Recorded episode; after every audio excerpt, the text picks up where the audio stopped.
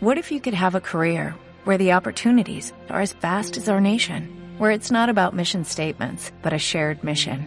At U.S. Customs and Border Protection, we go beyond to protect more than borders, from ship to shore, air to ground, cities to local communities. CBP agents and officers are keeping people safe. Join U.S. Customs and Border Protection and go beyond for something far greater than yourself. Learn more at cbp.gov/careers.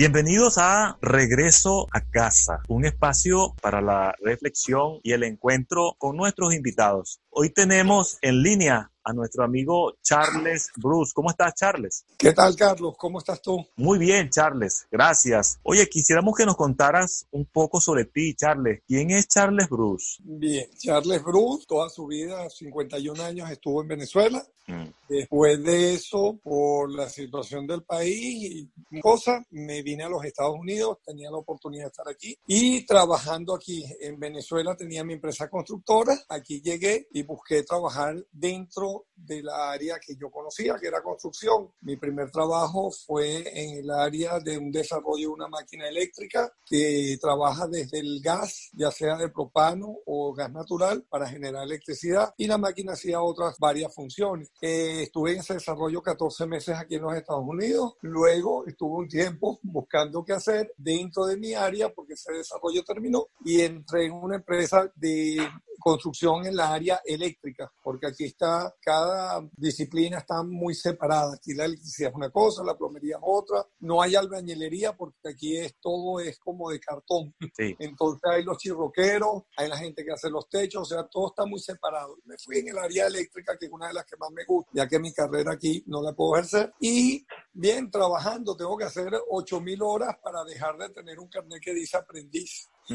Increíble. para poder tener una licencia como electricista. Y estoy en ese proceso en este momento. Sí, al escucharte mm, recuerdo yo de mis clases de economía, la economía estadounidense es una economía especializada, pues, o sea, funciona perfectamente la economía de la especialización, ¿no? Charles, ya nos has contado un poquitico sobre la vida tuya como inmigrante allí en los Estados Unidos, pero ¿nos puedes contar un poco más sobre cómo es la vida del estadounidense allí en referencia al tema de, sus jornadas de trabajo y, su forma de vivir? ¿Cómo, ¿Cómo es eso allí?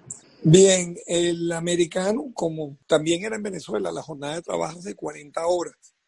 Obvio que hay lo que llaman el part-time, que puede ser mucho menos de 40 horas, pero también a partir de las 32 horas ya eres considerado dentro de una empresa como empleado fijo. El sueldo, que es algo que la gente cree que en los Estados Unidos los sueldos están por los cielos, están equivocados. El sueldo promedio, porque yo he tenido la oportunidad de verlo, aunque estoy en el estado de Texas, rodeé mi primer trabajo por 14 de los 50 estados de Estados Unidos, haciendo, instalando la máquina y probándola. Y te puedo decir que los sueldos promedio en los Estados Unidos oscilan entre 9 y 12 dólares la hora. Bendito yo, gracias a Dios, no estuve en ese rango, siempre he estado por encima. Pero hago cotación de eso porque la gente cree que aquí en los Estados Unidos la gente gana mucho. No, el sueldo promedio, si tú multiplicas 40 por la hora mayor de esa hora, que es 12, son 480 dólares a la semana. Y eso que te quitan una cantidad de impuestos y todo. O sea que la persona viene cobrando como 400 dólares semanal.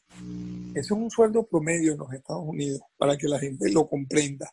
400 semanal, correcto. Sí. ¿Se alcanza para vivir allí? Bien, el americano ya tiene su sistema. Entonces, normalmente la gente que empieza a trabajar desde su casa, ayuda en su casa y luego se abre camino y siempre se abre camino o alquilando un apartamento con amigos, pagan los gastos entre varios o tienen una pareja y dos personas siempre van a poder levantar por lo menos 800 dólares libres en la semana. Con 800 dólares libres puedes empezar a vivir en los Estados Unidos, a cubrir gastos, a vivir el día a día, pagar tus carros y el día que puedas terminar de pagar esas cosas ya vas pensando en poder adquirir una casa. Pero el sistema americano, que es uno de los sistemas que funciona en el mundo, permite que la gente adquiera muchos créditos, pero la gente tiene que aprender a cuidarlos y es lo difícil. Es lo difícil porque la gente entra en una espiral y después no puede salir. Ahora, la gran ventaja de esto es que también la gente decide qué carro comprar, decide qué leche quiere tomar, si quiere leche de almendra, si quiere leche de vaca, si quiere una pasta vas a ver ocho variedades, eh, ocho marcas diferentes o 20 marcas diferentes. Entonces,